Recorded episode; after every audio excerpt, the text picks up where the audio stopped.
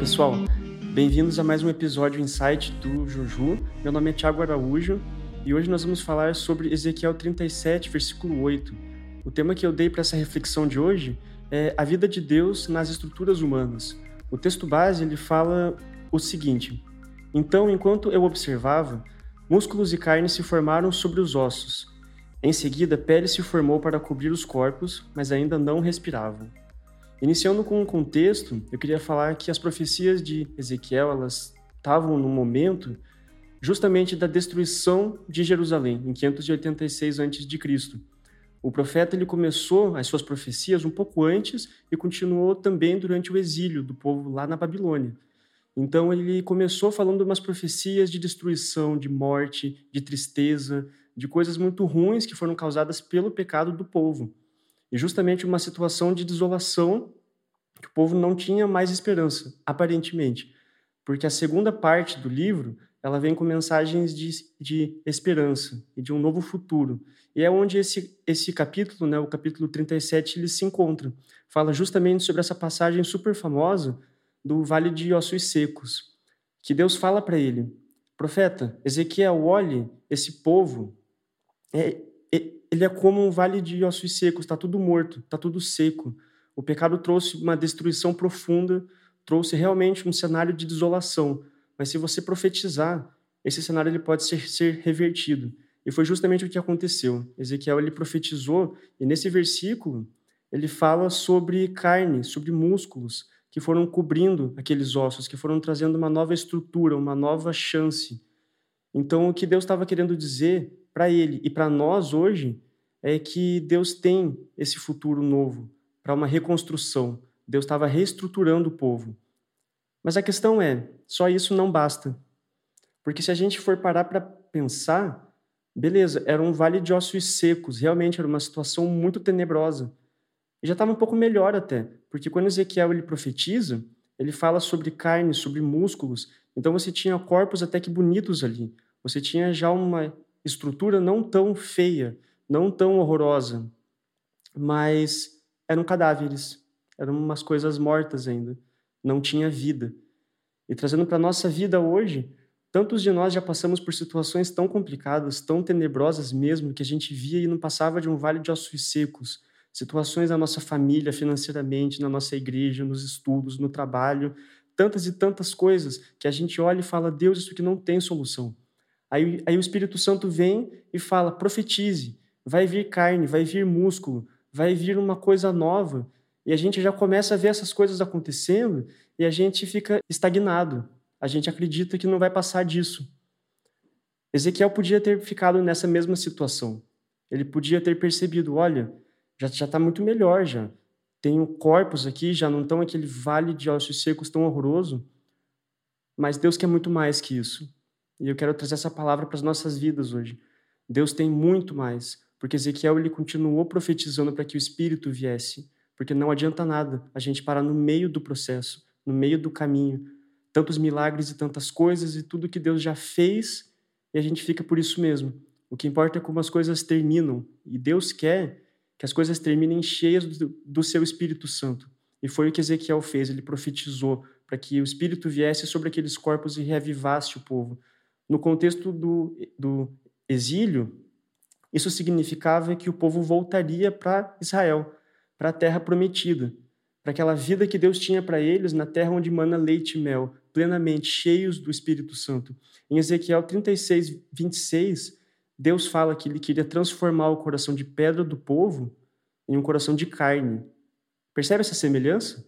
A carne novamente, mas a carne com o objetivo de quê? Para que o Espírito Santo viesse e habitasse nela, para que o povo então guardasse os seus mandamentos. É sempre assim, é sempre uma, um, um processo em três, em três etapas. É da desolação para uma reestruturação, para que então o Espírito Santo venha e possa fazer uma diferença sensível.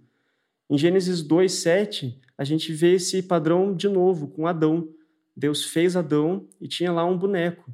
Então ele soprou o espírito de vida para que então Adão fosse ser vivente, para que então ele pudesse viver a vida que Deus tinha para ele. E esse é o nosso chamado hoje. É isso que a gente tem que entender, que a gente não pode ficar preso nas nossas estruturas humanas, acreditando que só isso, só as nossas experiências com Deus passadas já são o suficiente. Só o que eu já conheço de igreja hoje já é o suficiente. A gente tem que se aproximar mais de Deus para entender esse terceiro passo, esse momento que a gente quer viver com Deus cheio do, do Espírito Santo, mais e mais. Eu trouxe um exemplo de João 4, que é da mulher samaritana que está junto ao poço. Se a gente perceber todo o texto e o contexto onde ele se insere, é muito interessante porque a gente vê esse padrão de Jesus querendo trazer algo novo para a vida dela. Começando pelo versículo 10, Jesus ele a encontra e oferece água viva. Aí dos versículos 11 e 12, ela fica meio chocada, ela não entende, primeiro porque ele é judeu, como que ele está falando com uma mulher samaritana. E ela não entende, como assim você está me oferecendo água viva? Água viva, lá naquele contexto, era uma água fresca que, que vinha de rios e de nascentes. E eles não tinham isso. Eles estavam em época de seca e eles tinham apenas poços que pegavam águas de lençóis freáticos, que era, que era uma água potável, mas não era uma água viva.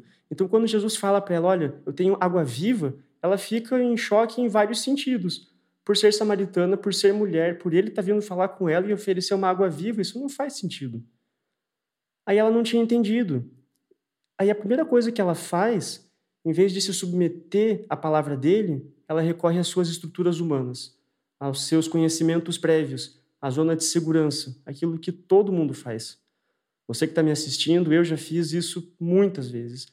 Quando Deus fala alguma coisa, a gente se assusta, a gente não entende e foge para aquilo que a gente conhece, e foge para aquilo que a gente já vivenciou. Ela fez isso com duas perguntas.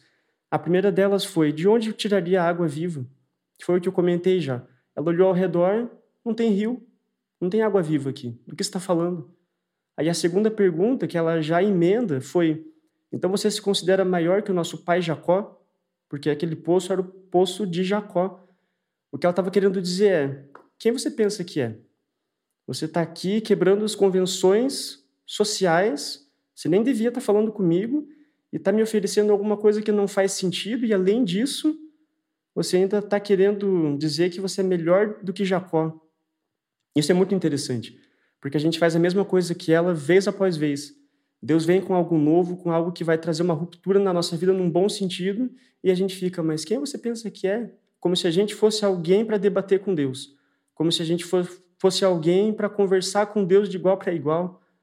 Mas graças a Deus pela misericórdia dele, porque nos versículos 13 até, até o 19, Jesus ele acaba explicando para ela, e ela entende que não são águas físicas que ele falava. Realmente não tinha rio ali perto, não tinham águas vivas naturais ali perto.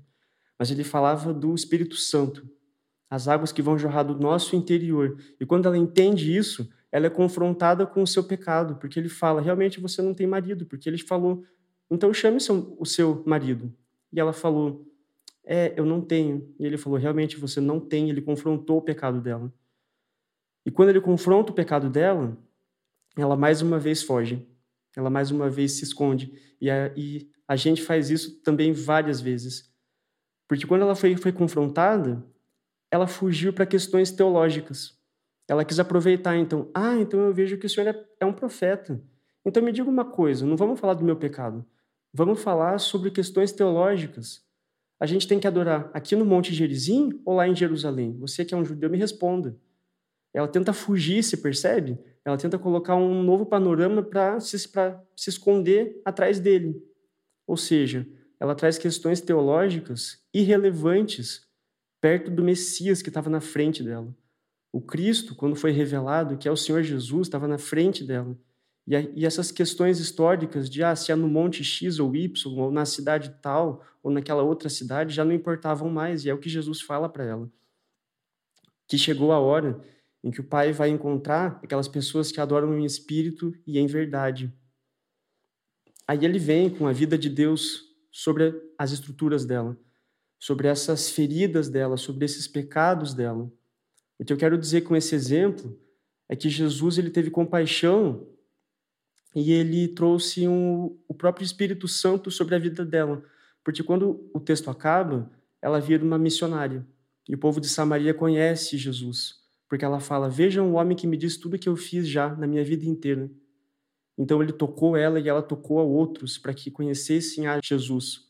Isso é maravilhoso.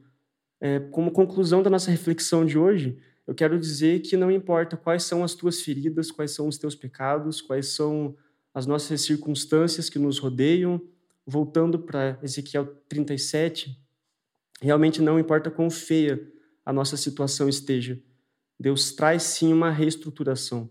Deus traz sim milagres e curas e transformação.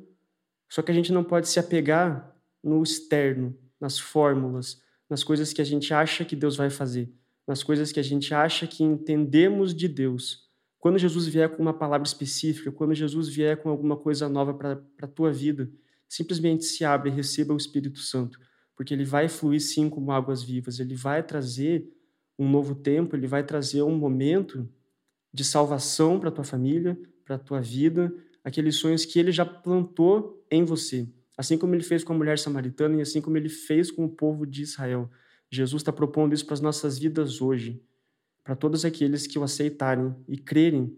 Então, que a gente possa realmente abandonar os nossos pecados, que a gente possa se voltar a Deus de todo o nosso coração, em espírito e em verdade, e clamando: Senhor, não importa o quão bonito eu sou externamente, o quão talentoso eu sou externamente, o quanto eu já fluí no Espírito Santo, o quanto eu já fiz e aconteci, o que importa é o meu coração e eu quero estar cheio de ti no meu dia a dia, no meu quarto, na minha casa, no meu carro, aonde for, no meu ministério, quando eu abrir a boca, quando eu falar, que eu seja realmente essa testemunha de que eu não sou só um boneco, de que eu não sou só alguma coisa inerte, mas que tem o Espírito Santo em mim que me traz a santidade, que me traz a vida, que me traz o poder de Deus.